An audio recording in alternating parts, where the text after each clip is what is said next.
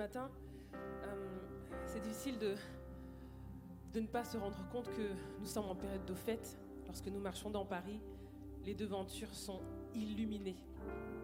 Et elles scintillent de mille feux, n'est-ce pas? Mais ce matin, vraiment, c'était euh, tellement fort que j'aimerais vraiment le partager aussi avec vous, cette pensée. Euh, vraiment, Paris se part de ses bijoux, de ses, de ces guirlandes scintillantes, temporairement, n'est-ce pas? Dès le mois de janvier, tout va être retiré. Mais mon désir, en fait, ce matin, c'est que durant ce temps de louange, si jamais le feu scintillant, brûlant et brillant s'est éteint dans l'un de nos cœurs, je prie que le Saint-Esprit vienne le rallumer durablement. Pas seulement pendant les fêtes, pas seulement pendant ce mois de décembre, mais que ce feu brûle toute l'année. Vraiment, c'est ma prière. Seigneur, en ce matin, je crie à toi pour des lampes de feu sur nos têtes, pour un feu dans nos cœurs, Seigneur Jésus. Ce feu ne peut venir que de toi.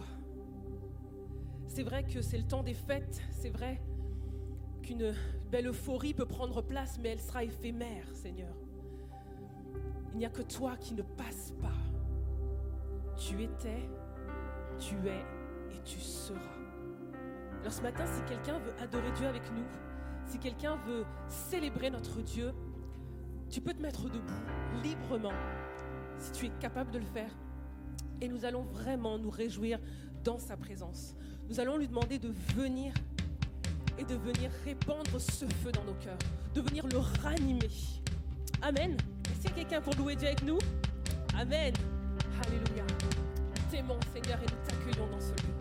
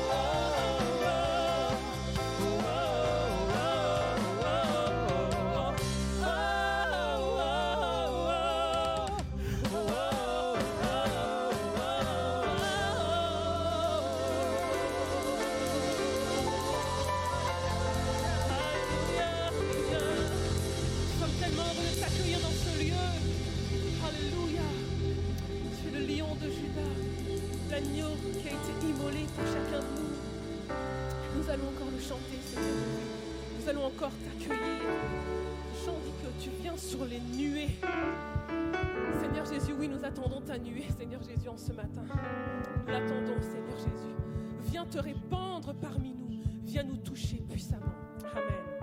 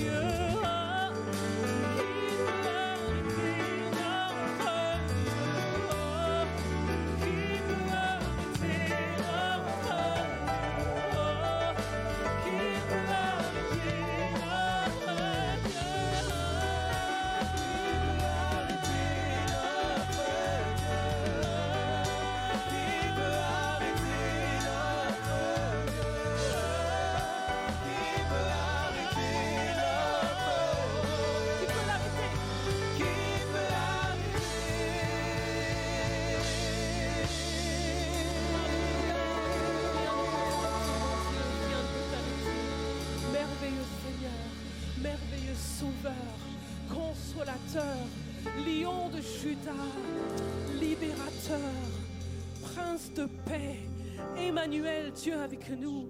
Merci, ô Dieu, d'avoir envoyé ton Fils bien-aimé pour chacun de nous.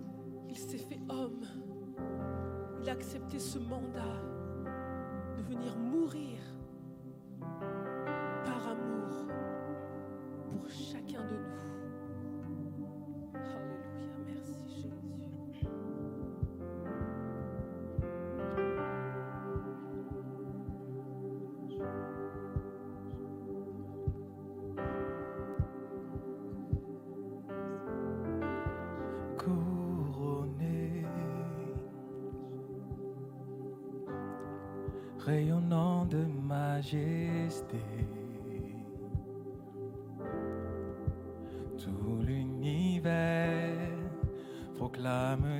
Grandeur.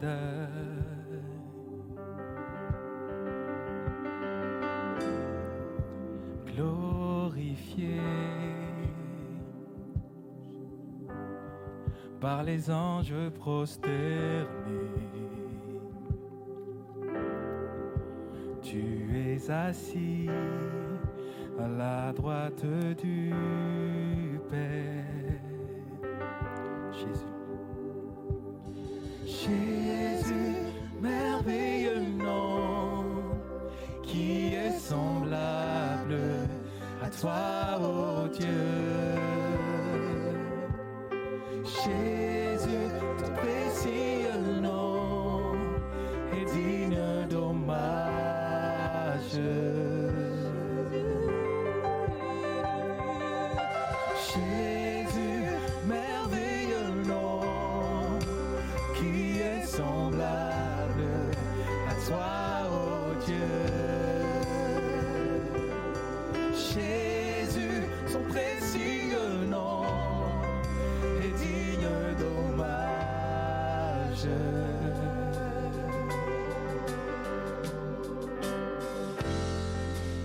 sky.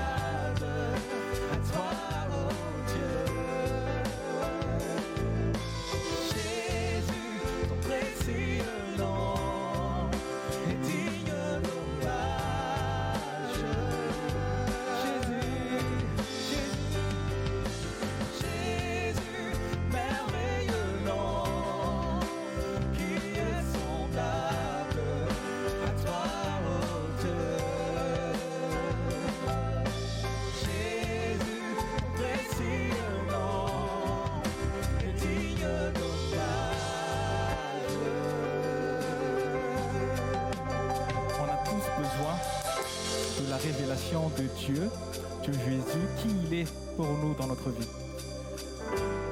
Sur ces paroles, on va déclarer qui il est, qu'il est le consolateur, merveilleux conseiller, Dieu créateur, Fils bien-aimé.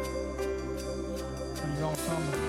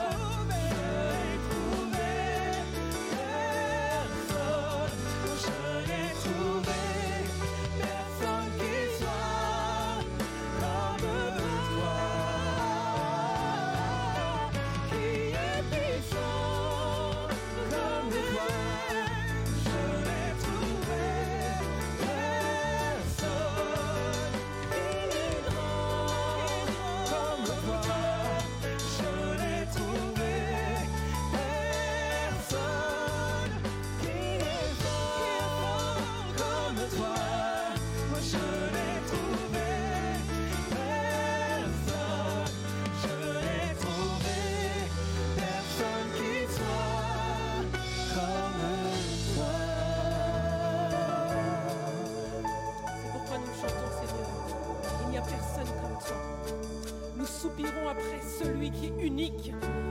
Alléluia. Celui qui peut nous combler.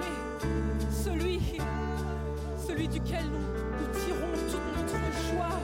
Pas une joie éphémère, une joie durable. Celui duquel nous tirons toute notre subsistance,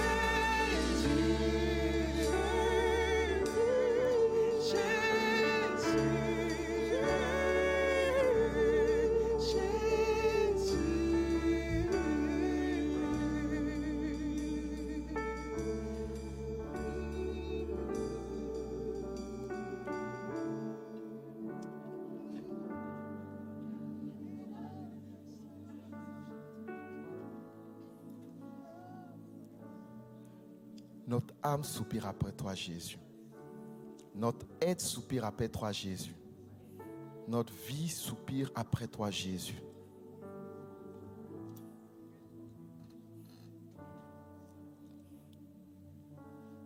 Pendant que nous préparons les éléments de la Sainte Seine, je lis un passage avec vous. C'est un classique des classiques. Vous me direz, tous les versets de la Bible sont des classiques. Mais celui-là, il est vraiment très bon. Car Dieu a tant aimé le monde qu'il a donné son Fils unique, afin que quiconque croit en lui ne périsse point, mais qu'il ait la vie éternelle. Dieu, en effet, n'a pas envoyé son Fils dans le monde pour qu'il juge le monde, mais pour que le monde soit sauvé par lui. Amen.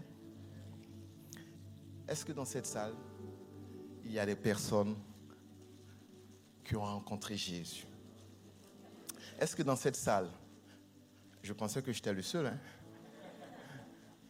Est-ce que dans cette salle, il y a des personnes dont la vie a été totalement transformée par Jésus?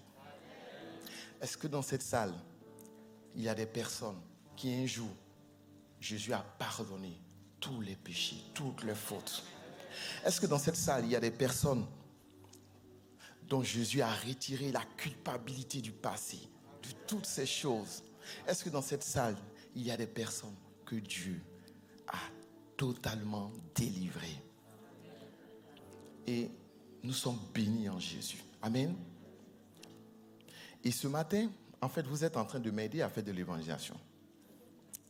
Et ce matin, si tu es dans cette salle, tu regardes autour de toi ces témoins qui sont l'expression de la grâce de Dieu, expression du salut de Dieu, expression de l'amour de Dieu.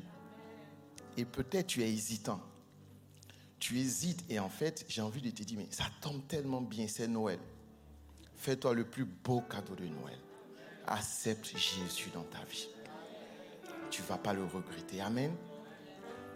Seigneur Jésus, comme mes frères, et mes sœurs.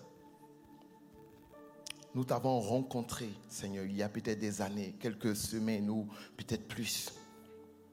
Et depuis ce jour, nous cheminons avec toi, nous marchons avec toi. Et tu nous bénis, Seigneur.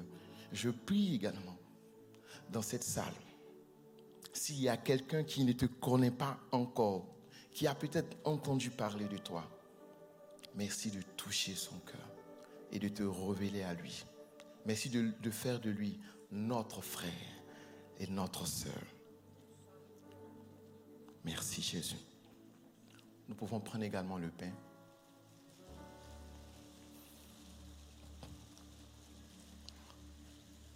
Nous pouvons prendre également le vin.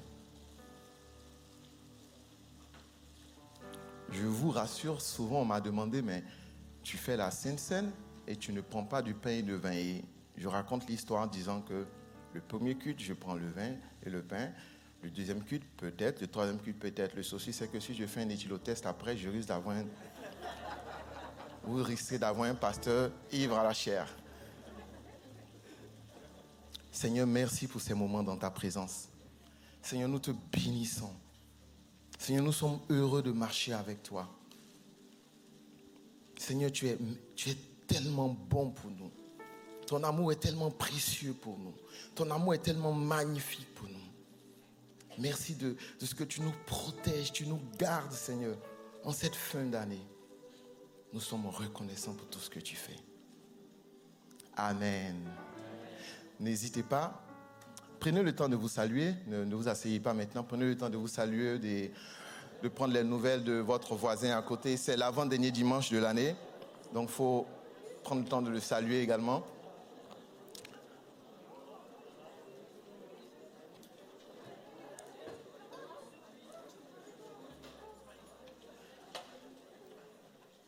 Ok. J'avais chronométré pour 10 secondes, vous en avez fait 15. C'est pas grave. Ça montre que vous aimez tellement. J'ai quelques informations à partager avec vous. La première information concerne les informations de notre Église. Si vous êtes habitué aux différents réseaux sociaux, n'hésitez pas à vous connecter sur nos sites euh, Facebook, Instagram et autres. Vous trouverez toutes les informations de la vie de notre Église. Mais également, on pense à ceux qui n'ont pas Internet ou ceux qui ne sont pas connectés. C'est la raison pour laquelle chaque dimanche, je me tiens là pour pouvoir, ou d'autres personnes pour donner des informations. À la fin du culte, ne partez pas. Derrière, on a le Métropole Café qui vous accueille. Il y a des boissons chaudes, du café chaud, du thé chaud. C'est juste pour avoir le temps de pouvoir échanger avec vous. Et je serai là-bas, quelques pasteurs seront là-bas, quelques leaders seront là-bas. Donc si vous avez des questions pour, concernant notre Église, c'est l'endroit idéal pour pouvoir avoir ces réponses. À tout à l'heure, j'y étais, et j'ai eu beaucoup de personnes qui sont venues vers moi et j'ai pu partager avec elles quelques informations. Ce, ma- ce mardi, nous avons MDP, qui est Maison de prière. C'est le dernier MDP de l'année. Donc, je vous donne une information. Ce mardi, on va avoir le temps de prier. Je vous demande pas de, je ne vous oblige pas à venir, mais si vous entendez que des choses se sont passées, je vous aurai au moins informé. Donc, n'hésitez pas à venir. C'est le dernier mardi de prière de l'année. On veut prier ensemble. Les pasteurs seront là euh, pour pouvoir avoir un temps de communion avec vous et on veut vraiment s'humilier devant, devant Dieu. Amen. Et euh, nous préparons également notre jeûne euh, pour euh, 2022 qui est du 10 janvier au- à fin janvier. C'est trois semaines du jeûne de prière. C'est un jeûne Daniel. Donc vous pourrez, vous avez vu les infos, vous pourrez avoir plus d'informations après, mais c'est un temps particulier pour l'Église. Chaque année, nous organisons plusieurs temps de jeûne de prière. Et c'est un temps que nous voulons mettre à part. Donc n'hésitez pas à, à préparer ce temps-là dans la prière, à demander à Dieu de vous mettre à part, de vous concentrer pour ce moment-là afin d'être béni. Et ensuite, dernière information que je donne concerne les offrandes. Nous sommes reconnaissants pour ce que vous faites. Et nous sommes passés au travers de, de- de la crise du Covid, mais vous avez été là. Et souvent, quand on échange entre nos pasteurs, on, est, on le reconnaissait d'être dans une église où les chrétiens ont un cœur, où les chrétiens sont généreux. Et que Dieu vous bénisse pour tout ce que vous faites pour nous. Amen. Nous allons prier ensemble pour la parole. Seigneur Jésus, nous te disons merci pour ces temps que tu permets. Seigneur, c'est le temps de ta parole. Et dispose notre cœur, dispose mon cœur à écouter ta parole, mais à ne pas être, Seigneur Jésus, un auditeur oublieux, mais à la mettre en pratique dans ma vie. Alors, utilise ton serviteur. Merci de bénir le pasteur Christian que tu as choisi pour parler. Seigneur Jésus, nous te rendons grâce pour tout ce que tu fais. Amen. Amen. Merci. Vous savez pourquoi je me tiens derrière le pasteur José comme ça? C'est pas pour le surveiller. C'est parce qu'il me presse de prêcher. Amen. Alléluia. Et vous avez devant vous, le pasteur euh, JB a prêché au premier culte un très beau message sur le surnaturel. Vous avez devant vous un miraculé Hier soir, euh, j'étais couché dans mon lit et j'ai dit Seigneur, c'est pas possible. J'étais euh, vraiment pas bien. Et ça montait d'heure en heure, en heure, en heure, de plus en plus. J'ai dit Seigneur, tu m'as confié une si belle parole. Euh, je suis dégoûté là, parce que vous savez, avec le pic qu'on a d'épidémie et tout, je ne voulais, je pas venir y mettre quelqu'un en difficulté ou quoi que ce soit. Et tout à coup, quelqu'un toque à la porte de ma chambre. C'était ma femme et mes enfants. Est-ce qu'on peut prier pour toi? Est-ce que vous croyez à la prière? Alors, ils ont prié pour moi et ce matin, je me suis réveillé, pleine forme, et je suis là. Donc, je pense que Dieu a une parole pour nous. Amen. Alléluia. Nous sommes dans cette série sur euh, l'ordre divin. Euh, nous avons entamé cela au courant du mois d'octobre et euh, nous explorons à travers chaque jour de la création non seulement l'ampleur de ce que Dieu a fait, on ne peut pas explorer l'ampleur de ce que Dieu a fait, mais nous découvrons qu'à travers la création, il y a une image de ce que Dieu veut faire dans notre cœur et dans notre vie. Amen. Il est impossible que la parole de Dieu soit là seulement pour nous annoncer ou nous expliquer des choses de façon scientifique. Dieu ne veut pas qu'on sache seulement quelles sont nos origines et qu'on ait des débats avec les athées ou les évolutionnistes et tout. Il y a quelque chose de beaucoup plus profond à travers la création. Et on arrive aujourd'hui au jour 4 et c'est particulier parce que c'est juste avant Noël. Et si vous étiez avec nous dimanche euh, dernier, déjà beaucoup de nos frères et sœurs, de nos bien-aimés sont partis euh, en vacances de Noël. On est très heureux de vous voir en aussi grand nombre ce matin. Euh, mais le week-end passé, on a eu trois merveilleux cultes de Noël. Vous êtes d'accord avec moi? C'était très, très, très beau ce qui a été partagé. Et le titre était Sous une bonne étoile. Et je me suis dit, tiens, c'est comment Dieu, dans son ordre divin, coordonne même l'Église paramétropole. Je me suis dit, la semaine prochaine, je vais prêcher sur les étoiles. Donc, ce n'était pas arrangé avec euh, Hollywood ou euh, qui que ce soit. C'était, je crois, vraiment de Dieu qu'on arrive aujourd'hui, juste avant Noël. On va parler des étoiles ensemble aujourd'hui. Il est dit que le quatrième jour, euh, dans la Genèse, il est dit ceci au verset 14. Juste avant, je fais une petite pause. Combien sont venus avec une Bible? Bible check. J'étais tellement heureux ce matin, je suis arrivé, et puis un frère qui, m'a, qui, est venu vers moi, Pasteur, regardez, je, suis venu avec ma Bible. ah, j'étais trop content. J'ai dit, ah, lui, il a tout compris là. Donc, tournez-vous à la personne à côté de vous. Si elle a une Bible, vous lui dites, tu as tout compris. Si elle n'a pas de Bible, tu lui dis, tu n'as rien compris. Si elle a une Bible sur son téléphone, tu lui dis, c'est toléré.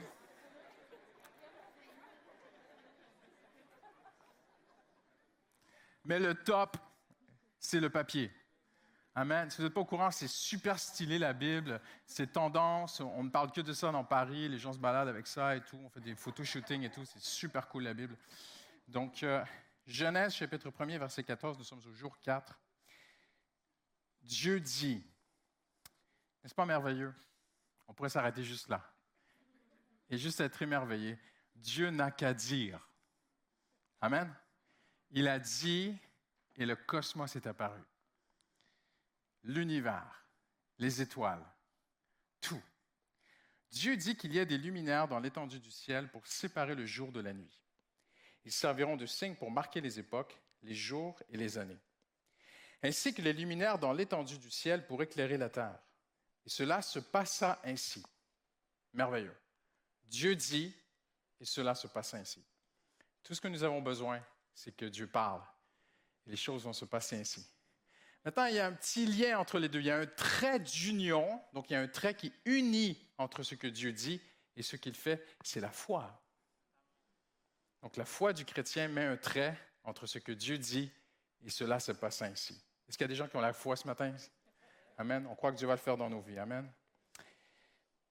Dieu fit les deux grands luminaires, donc le, soleil et la lune, il va en parler. On arrive au verset 17. Dieu les plaça dans l'étendue du ciel pour éclairer la terre pour dominer le jour et la nuit, et pour séparer la lumière des ténèbres. Dieu vit que cela était bon. Il y eut un soir, il y eut un matin. Et aussi, il est écrit, et Dieu créa les étoiles, à la fin du verset 16. Ce qui nous interpelle ce matin, c'est une pensée très, très simple. Tout d'abord, nous sommes dans une série qui s'intitule L'ordre divin. Et le terme cosmos vient du grec et est utilisé à quelques reprises dans le Nouveau Testament. Le mot cosmos apparaît dans le Nouveau Testament. Il est utilisé pour parler du monde ou de, tout l'univers ou de tout ce que Dieu a créé. Mais le mot cosmos, ce n'est pas une définition biblique que je vais vous donner, c'est une définition purement grecque. Le mot cosmos signifie l'ordre harmonieux et décoré de l'univers. Impressionnant. Nous sommes dans une série qui s'intitule L'ordre divin et le mot cosmos signifie l'ordre harmonieux. Donc Dieu, comme Dieu l'a fait pour l'univers, comme tout ce que Dieu a fait est dans un ordre harmonieux et beau, le Seigneur veut faire ainsi dans ta vie. À l'intérieur de toi, le Seigneur, on l'a vu ensemble en fait à travers cette série, Dieu a trois problèmes qu'il va régler. Il les attaque avec une grande assurance comme lui seul peut le faire. La terre était informe, vide et dans les ténèbres. On l'a vu ensemble. Le Seigneur va régler le problème des ténèbres avec la lumière. Le Seigneur va régler le problème de tohu, bohu, informe et vide. Il va régler le problème du vide, de ce qui est désertique. Le mot vide signifie désertique. Et Dieu va remplir la terre d'une végétation verdoyante partout, jusqu'au fond des océans, jusqu'à la cime des montagnes. Dieu va faire des choses extrêmement belles, partout, partout, partout. Et ici, on voit que Dieu règle aussi ce problème de chaos, désordre. Dieu amène l'ordre divin. Vous êtes d'accord avec moi? Quelqu'un dit Amen ce matin. Passant, vous avez le droit dire Amen comme vous voulez. Hein? Sauf si je dis quelque chose de faux. Et c'est très, très beau de découvrir que dans le grec, le mot cosmos vient en opposition au mot chaos. Chaos contre cosmos. Et Dieu, le quatrième jour, crée l'univers, il crée, c'est pas écrit que c'est le cosmos, mais on a bien compris ensemble, c'est l'étendue céleste. Les Juifs croyaient à trois cieux, les Juifs croyaient au ciel bleu, ciel bleu que l'on voit, ils croyaient après au cosmos, ils croyaient au troisième ciel qui est, qui est l'étendue céleste où Dieu, où le trône de Dieu est. En fait, c'est la dimension spirituelle de Dieu. Et là, on est sur le deuxième ciel ce matin, mais qui a une signification pour ton cœur et ta vie. Dieu voit le chaos d'une vie sans lui. Il voit le désordre, il voit le chaos, il voit le vide, il voit les ténèbres. Et Dieu veut et peut tout régler. Le Seigneur ne va pas te laisser seulement dans la lumière. Le Seigneur veut aussi amener de l'ordre dans ta vie. Parce que le vrai ordre, c'est quelque chose d'harmonieux, c'est quelque chose de même décoré. Le mot est parfois utilisé dans le Nouveau Testament pour parler même de bijoux en grec, d'ornements. De, le mot peut se traduire par des ornements. Ce que Dieu veut faire dans ta vie, c'est d'amener un ordre qui va devenir de toi un témoignage pour d'autres. Ma vie était chaotique, ma vie était dans un désordre, ma vie était un souk, un bazar. Jésus est venu, il a mis de l'ordre. Mais il n'a pas seulement remis les choses en place, il a fait quelque chose d'harmonieux et de beau. Et je rends gloire aujourd'hui à Dieu de ce qu'il a fait dans ma vie, dans mon couple, dans ma famille, mes enfants autour de moi et même l'Église est appelé à être dans l'ordre. Il n'y a pas de désordre dans l'Église. On peut vivre des choses très belles dans l'Église. On peut vivre une très, très belle liberté spirituelle dans l'Église, mais toujours dans l'ordre divin. Amen. Dans un ordre harmonieux qui est même un beau témoignage, qui est même décoratif de façon spirituelle, sur le plan spirituel, envers le monde. Maintenant, peut-être vous êtes ici ce matin, vous dites, oh, mais pasteur, tu vas un peu loin. Moi, pour moi, c'est que la création. C'est que... Non, mais Paul dira dans Romains chapitre 1 verset 20, ne tournez pas, je le lis pour vous. Il dit les attributs invisibles de Dieu, sa puissance éternelle et sa personne se voient depuis la création du cosmos. Elles se comprennent par ce qu'il a fait. Donc, quand on regarde, et ça m'a touché ce matin, j'étais dans les transports, et j'ai remarqué, c'est très rare que je regarde des pubs autour de moi parce que 99% des pubs ne, ne sont même pas à regarder en passant, c'est des choses souvent horribles. Et tout à coup, je vois une pub.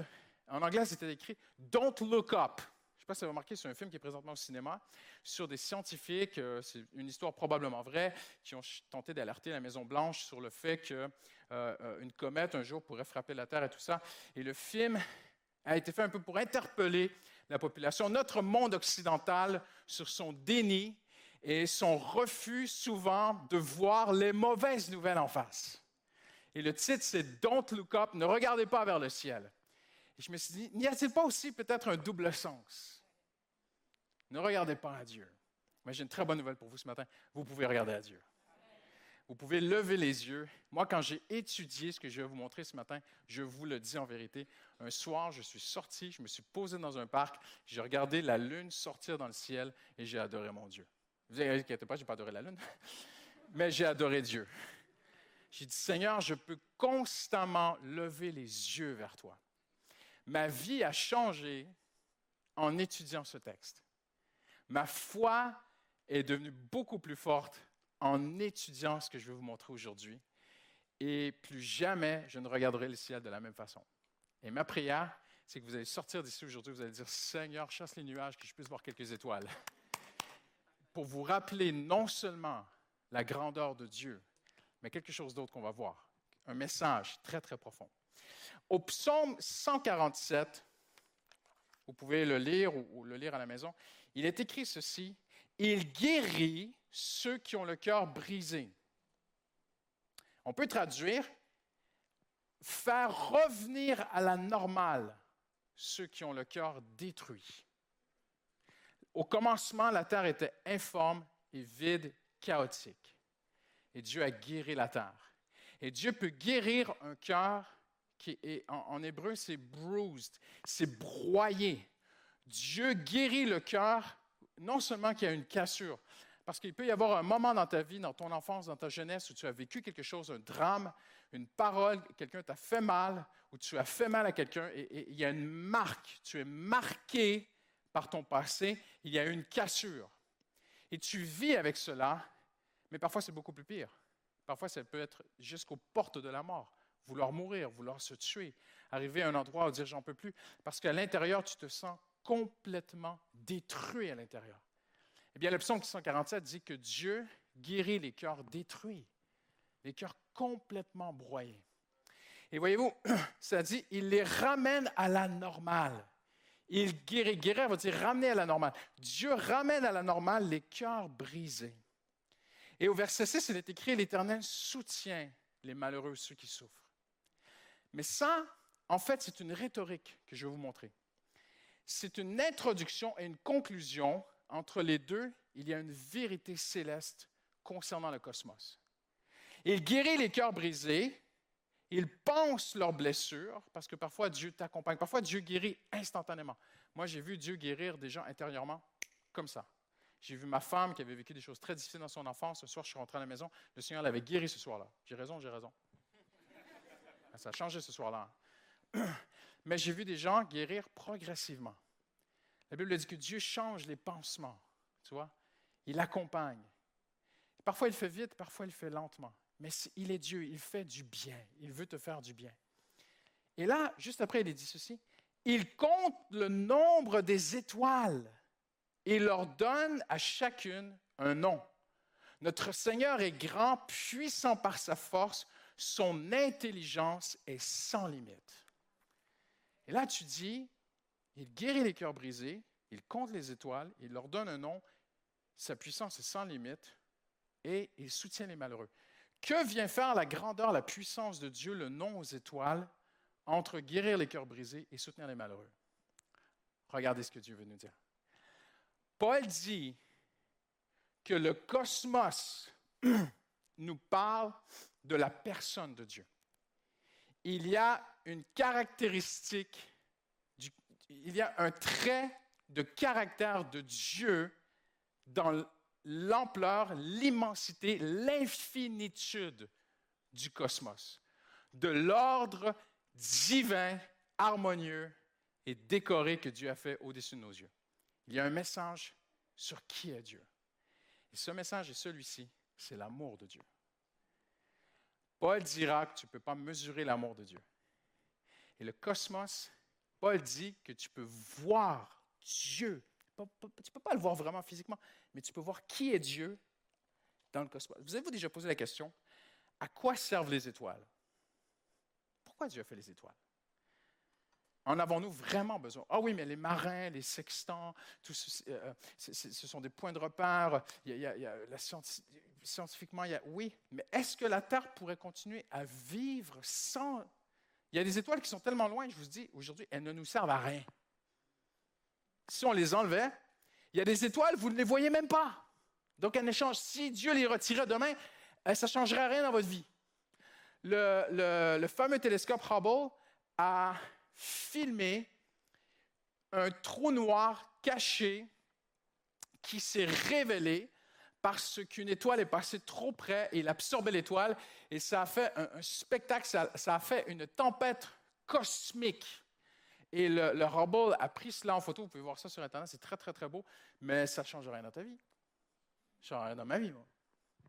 Alors pourquoi est-ce que Dieu a créé ces choses? Pourquoi est-ce que Dieu a créé un univers qui est en expansion constamment? Vous savez, des scientifiques américains ont relevé un défi biblique. Ils l'ont dit eux-mêmes, que Dieu avait dit à Abraham qu'il lui donnerait une descendance si tu peux compter les étoiles.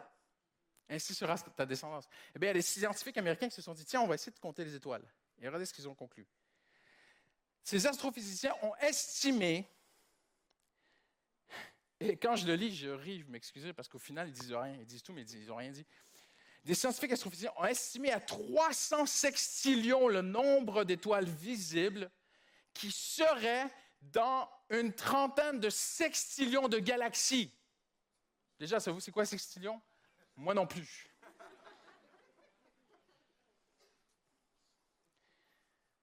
Mais ça, ils le disent à la fin, et le scientifique lui-même conclut, son, ils sont payés, il y a beaucoup d'argent qui a été mis dans cette étude, et ce qui sert à absolument rien, pour au final dire, ça c'est ce qu'on voit. Nous arrivons à estimer 30 sextillions d'étoiles par galaxie, et nous arrivons à estimer 20 à 30 sextillions de galaxies que l'on peut voir avec nos meilleures technologies, mais sachant qu'on ne voit pas tout et sachant que l'univers serait dans une expansion exponentielle. Croyez que j'ai appris ça par cœur? Non, j'essaie juste de me comprendre moi-même. Donc au final, personne ne peut comprendre, personne ne peut calculer les étoiles. Mais mes amis, pourquoi Dieu a fait cela? Pourquoi? Pourquoi a-t-il voulu un univers en expansion? Pourquoi a-t-il créé des choses que nous n'avons encore pas vues? Eh bien, Paul dit, pour te montrer un trait de son caractère, pour toi, pour faire un rapprochement entre le cosmos et ton cœur, entre cette œuvre infinie et l'œuvre qu'il veut faire en toi. Regardez ce qui est écrit. Autant le ciel est élevé au-dessus de la terre, autant son amour, et c'est le mot chesed, que j'ai déjà partagé ici, déjà expliqué, qui veut dire un amour contractuel, un amour qui s'engage. Donc, je vous le traduis selon notre compréhension de l'hébreu. Autant le ciel est élevé au-dessus de la terre, autant son amour contractuel engagé est grand pour ceux qui le craignent. Avez-vous suivi ce que je dis? Vous êtes, vous êtes toujours en train de télécharger les sextillions, là? Écoutez bien ça. D'après le psaume 103, Dieu a fait un ciel infini et il te dit, autant le cosmos est infini, autant mon amour engagé, un amour d'engagement, c'est un amour d'alliance. Recette, c'est l'amour d'alliance. aimer quelqu'un sans alliance, ce n'est pas l'aimer de toute façon, j'ai déjà dit. Dieu t'aime tant qu'il s'engage en Jésus-Christ. Par le sang, tu es entré dans une alliance que tu ne peux pas tenir parce qu'elle est parfaite. C'est une alliance entre le Père et le Fils. On n'a pas fait alliance avec Dieu en passant, c'est Jésus qui l'a fait pour nous et nous sommes entrés par la grâce dans l'alliance que Jésus a faite avec son Père. Et cette expression est toute nouvelle, elle arrive dans le Nouveau Testament, elle n'existait pas dans l'Ancien Testament, c'est l'expression en Christ. Et c'est une expression que Paul utilise souvent. En lui, en lui, en lui, en lui. Donc, je suis, j'espère que tu l'es, je suis en Christ, donc je suis dans une alliance, je suis dans le recette de Dieu. Donc, je suis dans un contrat avec mon Dieu et ce contrat est dans son cœur. Mais l'amour qu'il a à l'intérieur de lui est aussi grand que l'infini étendu du cosmos. Ça vous aide un petit peu à comprendre? Hein? Non, vous êtes toujours sur les sextillions. Autant l'Orient est éloigné de l'Occident, autant il éloigne de nous nos péchés. L'amour engagé de Dieu s'étend. Ah, regarde. C'est extraordinaire. L'amour engagé de Dieu s'étend de l'infini à l'infini pour ceux qui le craignent. Et Paul dira ceci, parce que sans le Nouveau Testament, l'Ancien Testament reste quand même assez l'ombre, hein, comme il a dit lui-même, que Christ habite dans votre cœur par la foi. Je prie que vous soyez enracinés et fondés dans l'amour pour être capables de comprendre. Je ne sais pas comment il a compris tout cela, Paul, mais il aimerait que nous aussi, on soit capables de comprendre avec tous les saints quelle est la largeur, la longueur, la profondeur, la hauteur de l'amour de Christ et de connaître cet amour qui surpasse toute connaissance. Maintenant, vous savez, il y a une ponctuation ici dans ce que Paul a écrit, où les théologiens expliquent qu'il y, a une cassure dans la phrase, où Paul, la seule chose qu'on peut comprendre, c'est qu'il n'a pas pu finir sa phrase lui-même. J'aimerais que vous puissiez comprendre et saisir la longueur, la largeur, la hauteur, la profondeur de l'amour de Christ. Et, il n'a pas fini sa phrase. Parce qu'aucun homme ne peut terminer une telle phrase. Parce que l'amour de Dieu, le quatrième jour, Dieu a dit, je vais faire un cosmos. Dieu aurait pu délimiter le cosmos. Vous êtes d'accord avec moi? Dieu est Dieu, il fait ce qu'il veut. S'il a délimité les océans et toutes les planètes, Dieu aurait pu dire le, cosmos va s'arrêter ici. Je vais, faire, je planètes, je vais faire euh, mille euh, étoiles, tiens, c'est bon. Ah, peut-être quelques plus, et puis voilà, ça va aller comme ça. non. Dieu l'a fait à l'infini, avec dans son cœur une intention, c'était de te démontrer son amour infini. C'est ça le grand message du jour 4. Maintenant, en un mot, Dieu veut marquer ton esprit du caractère infini de son amour. Dieu cherche à marquer ton esprit. Voyez-vous, il y a beaucoup de choses qu'on apprend aujourd'hui. On a accès à, à, infini à de l'information chrétienne évangélique. Tu peux écouter des prédications à longueur de semaine, tu peux écouter de la louange 24 heures sur 24, tu peux faire des cours bibliques autant que tu veux. vous êtes la génération de chrétiens qui a accès au plus d'informations bibliques comme aucune autre génération. Et l'Occident a accès à beaucoup plus d'informations que la majorité des chrétiens chinois en Chine qui sont persécutés, qui ont parfois juste une page de Bible au fond de leur poche. Mais écoutez-moi bien, le but de Dieu n'est pas que nous de nous faire acquérir toujours plus d'informations. Le but de Dieu, c'est de marquer ton esprit et que tu saches qui est ton Dieu. Il y a des gens qui connaissent mieux la Bible que moi, mais qui ne connaissent pas Dieu. Il y a des gens qui, avec la Bible, ont fait mal à d'autres. On a fait toutes sortes de choses au nom de la Bible. Le but de Dieu n'est pas que tu saches toujours plus de choses le concernant. Le but de Dieu, c'est que lui fasse une œuvre en toi. Et il veut marquer, je le répète et je le martèle aujourd'hui, Dieu veut marquer ton esprit, ta mémoire, une marque qui reste à l'intérieur de toi. Dieu veut marquer ton, ton esprit de son caractère infini d'amour envers toi. Parce que lorsque tu te sais aimer, ta vie change. Tout à coup, tu te détends lorsque tu sais aimer d'un Dieu qui a un tel engagement précède envers toi d'alliance, et que cette alliance est, de l'infini à l'infini, tout à coup, tu ne vois plus la vie pareille. Tu ne vois plus demain de la même façon. Tu ne vois plus ton passé de la même façon. Et j'oserais même dire, tu ne vois plus les gens de la même façon. Quand on est bien dans sa peau, on est mieux avec les gens autour de nous. J'ai raison, j'ai raison. Souvent, les gens qui ne sont pas bien avec, avec leurs prochains, c'est qu'ils sont mal à l'intérieur. Ils ne sont pas bien. Mais Dieu veut marquer ton esprit. Je t'aime d'un amour qui est de l'infini à l'infini. Mais je vais aller encore plus loin. Parce que Jean va nous démontrer que cet amour de Dieu n'est pas demeuré une théorie, mais est devenu littéralement prouvé. Il est écrit ceci, donc Jean, ne voyez pas euh, Jean comme un, jeune adolescent, 17-18 ans, que Jésus est allé chercher, qui est devenu son disciple, et puis qui était rempli d'émotions et un peu émotif, et, qui a écrit son évangile, et qui, à la fin de son évangile, a dit Jésus a fait tellement de choses que le monde ne pourrait pas contenir, et toutes les bibliothèques du monde ne pourraient pas contenir tout ce que Jésus a fait pour nous. Ne voyez pas Jean comme un jeune, voilà, dans l'émotion. Voyez-le plutôt comme il est, comme il est, comme il a été vraiment. Un vieil homme qui a du vécu, qui va bientôt mourir. il approche d'être centenaire.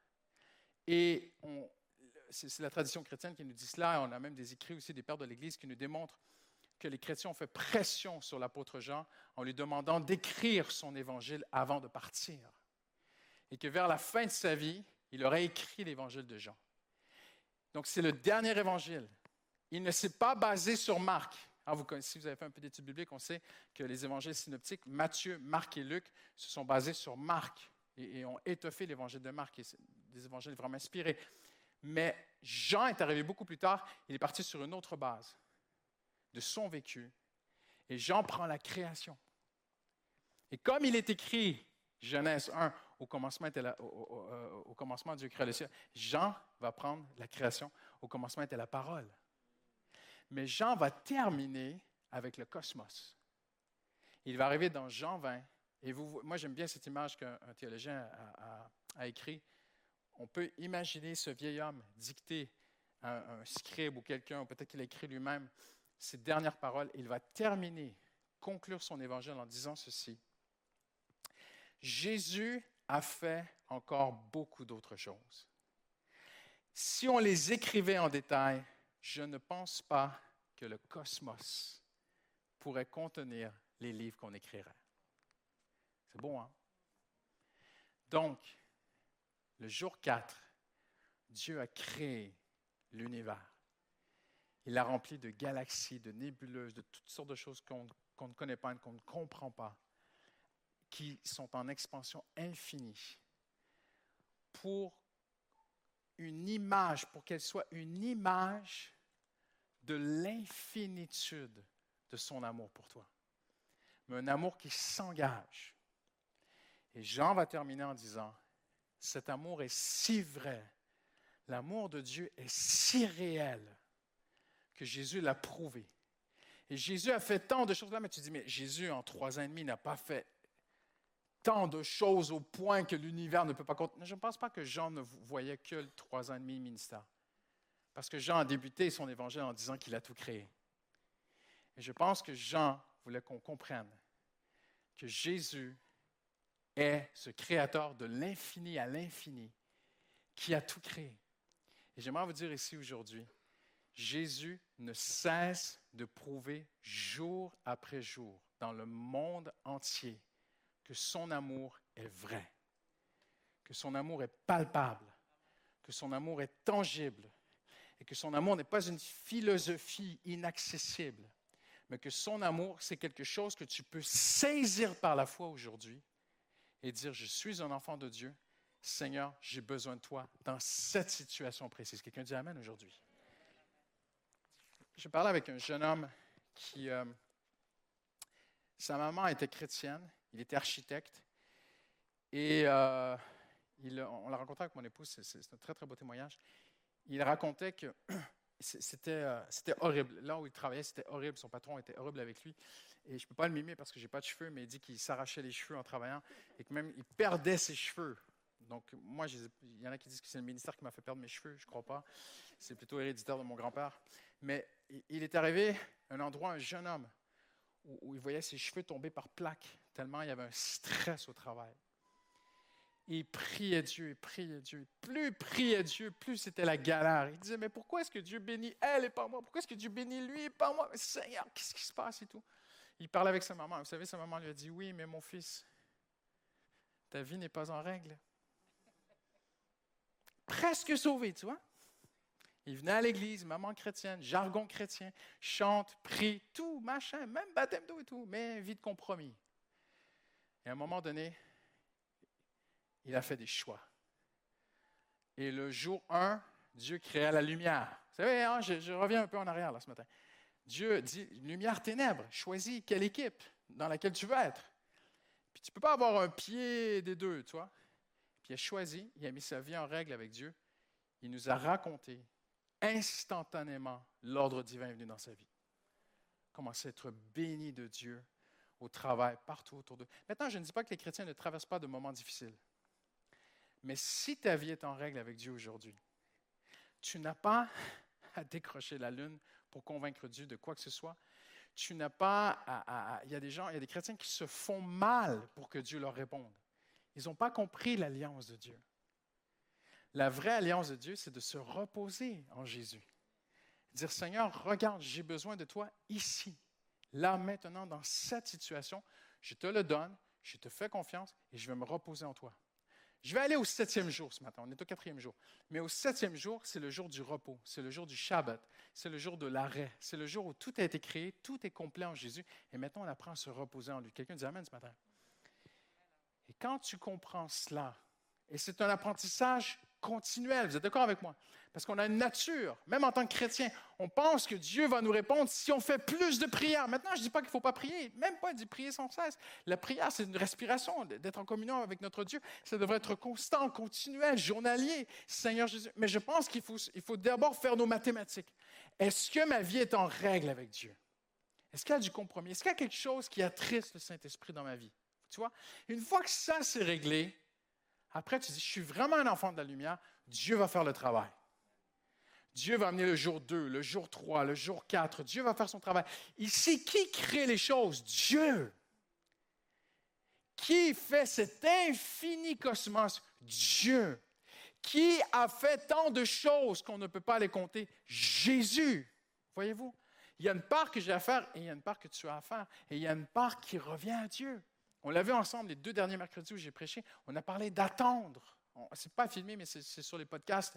On a parlé de l'importance d'attendre Dieu. Il y a des moments dans ta vie où tu as demandé, il faut arrêter. Et juste dire, Seigneur, maintenant je me repose et j'attends le Seigneur. Et je sais que le Seigneur va agir. Et l'ordre divin va venir. Et Dieu n'abandonnera jamais ses enfants. Dans le prophète Ésaïe, il dit, vous verrez que lorsque l'on compte sur moi, on n'est pas déçu, dit le Seigneur. Amen. Et quand on arrive à ce psaume 147, et je vais terminer bientôt, ce qui est très, très beau, c'est qu'il est dit ceci, que Dieu guérit les cœurs brisés, qu'il compte les étoiles, il leur donne à chacun un nom, il est près de ceux qui sont dans le malheur, de ceux qui souffrent, mais un peu plus loin, il est dit clairement notre part en terminant aujourd'hui. Il est dit, l'Éternel prend plaisir en ceux qui s'attendent à sa bonté. Je le relis. Il prend plaisir. Dieu, parfois, prend plaisir dans nos prières, mais disons-nous les vraies choses. Parfois, Dieu ne prend pas plaisir dans nos prières. Dieu prend plaisir dans certaines louanges.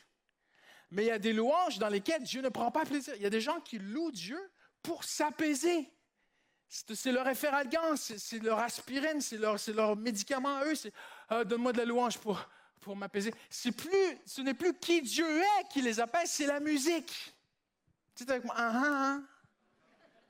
C'est vrai, hein? Dieu ne prend pas plaisir dans ce genre de louange.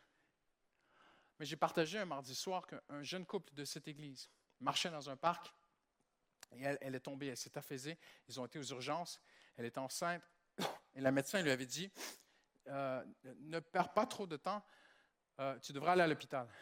Et en fait, elle, a eu un problème, c'est que l'enfant a commencé à, grandir, le fœtus a commencé à grandir dans la trompe plutôt que dans l'utérus. Et ça cause un très grave problème, et ça s'est rompu, et en quelques heures, euh, la, maman peut mourir. Et ils, ont été à l'hôpital ensemble, et à l'hôpital, ils ont dit au papa, au futur père, pardon, mais ils ont perdu le bébé. Ils ont dit, euh, vous devez rentrer chez vous. Il voulait absolument rester auprès de sa femme. Il ne savait pas si elle allait vivre. Ma femme et moi, nous sommes allés les visiter, pensant les encourager, mais quand nous sommes sortis, nous étions encouragés. Et j'ai vu ce jeune homme me dire, Pasteur, ma femme est à l'hôpital, je ne savais pas si elle allait vivre. Je suis rentré chez moi et j'ai levé mes mains vers Dieu j'ai décidé d'adorer Dieu. De dire, Seigneur, je te louerai envers et contre tous, même si je perds ma femme, Seigneur, je choisis de t'adorer. Ça, là, ça, c'est la plus belle louange. Et on était là, et elle était, elle était faible, hein, mais l'opération avait réussi, tout ça. Et, sa vie a été sauvée à cette jeune femme. Ils étaient les deux assis devant moi. On est rentrés ensemble, on, se parlait, Justine et moi, dans la voiture, on s'est dit, mais n'est-ce pas beau? N'est-ce pas extraordinaire comme témoignage? Parfois Dieu guérit, parfois Dieu protège, parfois Dieu met sa main sur la main du médecin. Mais la plus belle louange, ce n'est pas celui qui, est toujours en train de se mettre de la musique pour s'apaiser, s'apaiser, s'apaiser. La vraie louange, c'est celui qui se fixe sur qui est Dieu. Comprenez ce que je veux dire? Seigneur, je te loue parce que tout le cosmos me dit que tu m'aimes est un engagement vers moi. Il est impossible que tu me laisses tomber. Seigneur, je mets ma confiance en toi. Quelqu'un dit Amen aujourd'hui. J'ai terminé, j'invite les musiciens à s'approcher.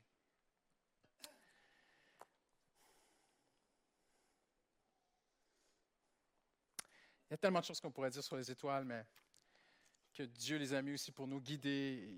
Beaucoup, beaucoup de choses dans la Bible. Mais je vais arrêter ici aujourd'hui et je vais demander à tout le monde de juste baisser la tête si vous le voulez bien. Et de, on va se mettre en prière en concluant ensemble.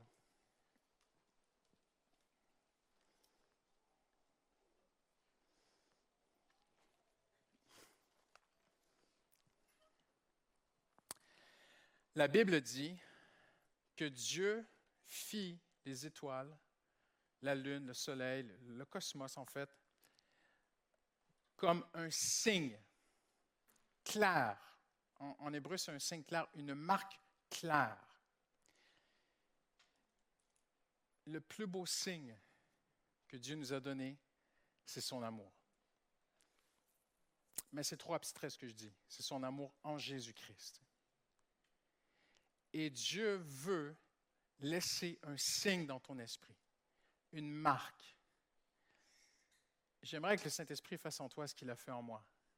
J'aimerais qu'à chaque soir de ta vie, lorsque tu lèves les yeux vers le ciel, que tu regardes l'infinitude de l'univers et que tu rappelles à ton esprit, la Bible démontre clairement que ce cosmos est là pour me dire que Dieu m'aime que Dieu est avec moi, que Dieu a un avenir pour toi, que Dieu a un plan pour ta vie, qu'en Jésus-Christ, le passé est terminé. Mais je termine avec ceci, encore plus.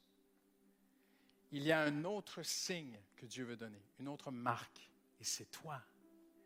Dieu veut faire de toi une marque, un signe dans le monde que Dieu est vivant. À travers ce que tu vis, à travers ton témoignage, à travers la façon dont tu parles au travail, comment tu seras autour de la table avec ta famille non chrétienne pour les fêtes de Noël. Quand tout le monde va se moquer peut-être euh, du gouvernement ou de certaines choses, que tu vas devenir sérieuse. Tu vas te sentir seule, complètement différente des autres. Et qui vont peut-être même se moquer de toi. Ah, légaliste. Ben alors tu seras une étoile dans les ténèbres. Tu seras un témoignage. Mieux vaut être seul, mais briller. Peut-être qu'on va abuser de l'alcool. Et toi, tu vas faire très attention. Peut-être qu'il va se passer toutes sortes de choses. Peut-être que certains vont sortir en boîte et toi, tu vas dire, je ne peux pas, je ne peux pas, c'est plus ma vie. Alors tu seras une étoile. Tu seras une marque dans ce monde tu seras un signe. Mais le quatrième jour, le Seigneur a créé le cosmos comme un signe de l'infinitude de son amour. Là, je l'ai prêché, j'ai terminé. Mais seul le Saint-Esprit peut faire cette marque dans ton esprit afin que tu ne vois plus jamais Dieu de la même façon que tu vois Dieu, oui saint, oui juste, mais amour. Un Dieu qui t'aime, un Dieu qui désire te pardonner, un Dieu qui a un avenir pour toi. Et si tu regardes, si tu essaies de voir au plus profond de l'univers, eh bien dis-toi, c'est la même chose. Tu ne peux pas voir la profondeur de l'amour de Dieu pour toi. Mais tu peux le croire. Et c'était la prière de Paul. Paul a dit, je prie pour l'Église. Paul priait pour des chrétiens. Je prie pour des chrétiens. Afin que les chrétiens ne comprennent pas assez la largeur, alléluia, la longueur, la hauteur, la profondeur de l'amour de ton Père céleste pour toi. Ce soir, mon ami, prends un instant et regarde le ciel. Et comprends que tout le ciel te dit que Dieu t'aime. Ce n'est pas un amour qui laisse passer les choses. Hein? Bible dit que Dieu est juste. Alors ce matin, alors que tout le monde a la tête baissée en priant, peut-être es-tu ici et le Seigneur touche quelque chose dans ta vie. Et le Seigneur est en train de toucher quelque chose que, lui seul peut toucher. Je ne, je ne saurais dire. Je ne veux pas commencer à énumérer toutes sortes de choses. Mais s'il y a une chose dans ta vie que, dans laquelle tu dois te détacher, j'aimerais te demander de faire un geste ce matin. Et juste de te lever comme un pas de foi. Ne regarde pas autour de toi et ne t'inquiète pas de ce que les autres pensent. Le plus important, c'est ce que Dieu pense de toi. Et je vais te demander de faire un geste, comme si tu remettais cette chose à Dieu avec tes mains. Alors maintenant, sans plus tarder, même si tu es la seule personne dans ce lieu, tu dis, il y a une chose dans ma vie, j'ai besoin de la remettre à Dieu. C'est très, très, très difficile. Je ne sais pas comment je vais y arriver, mais je dois me détacher de quelque chose qui, me, qui m'éloigne de Dieu et qui empêche cet amour, hallelujah, ce Dieu de l'infini, d'amener l'infinitude de sa bénédiction sur ma vie. Même si tu es la seule personne, tu ne regardes pas autour, c'est entre Dieu et toi. Tu dis, Seigneur, j'ai des choix à faire. Peut-être des amis, des relations, peut-être des choses que tu consommes, peut-être de la drogue, quoi que ce soit. Une façon de parler, peu importe, des choses que tu regardes à la télé, une musique que tu écoutes, des jeux, peu importe. Peut-être que tu travailles au black, je ne sais pas. C'est entre Dieu et toi. Mais il y a une chose, et le Saint-Esprit la touche maintenant. Te dit, si tu me donnes cette chose, si tu te sépares de cette chose, je vais t'aider à t'en séparer. Et l'infinitude de mon amour va venir dans ta vie, tu vas le voir. Tu n'auras rien à faire. Tu n'auras rien à faire. Dieu va faire sa part. Alors Seigneur Jésus, maintenant au nom, en ton nom, nous prions pour toutes ces personnes qui se tiennent devant toi. Je te demandé de faire un geste comme ça avec tes mains, comme si tu le donnais à Dieu. Comme si c'était dans tes mains. Tu dis, Seigneur, regarde, c'est dans mes mains. Tu vois cette chose. Seigneur, je, la dépose à la croix. Je la dépose et qu'elle meure, qu'elle soit crucifiée en Jésus-Christ, que ce soit terminé, Seigneur. C'est entre Dieu et toi. Dieu sait. Dieu lit ton cœur. Et Dieu fait un rapprochement ce matin entre l'infinitude de l'univers, du cosmos et de ton cœur. Seigneur, tu vois ces gens. En ton nom, nous te les donnons, nous les remettons entre tes mains, car tu les aimes. Et Seigneur, tout ce que tu nous demandes, c'est pour notre bien. C'est pour notre bien. Alors, on va se lever tous en terminant, tous ensemble, si vous le voulez bien. On se lève tous ensemble en terminant. On va prendre juste un instant pour louer Jésus. Je sais pas si c'est là, ouais. Hallelujah. On a chanté un chant qui dit Dieu créateur. C'est ça, hein? Hallelujah. C'est là le Dieu. On va juste mettre devant Dieu. Une dernière fois avant de se séparer. Hallelujah. Hallelujah. Hallelujah. Hallelujah. Levons nos mains vers le Seigneur. Chantons, adorons Jésus en terminant. Hallelujah. Précieux Dieu. consolateur, divin rocher, libérateur, prince de la paix, Dieu créateur,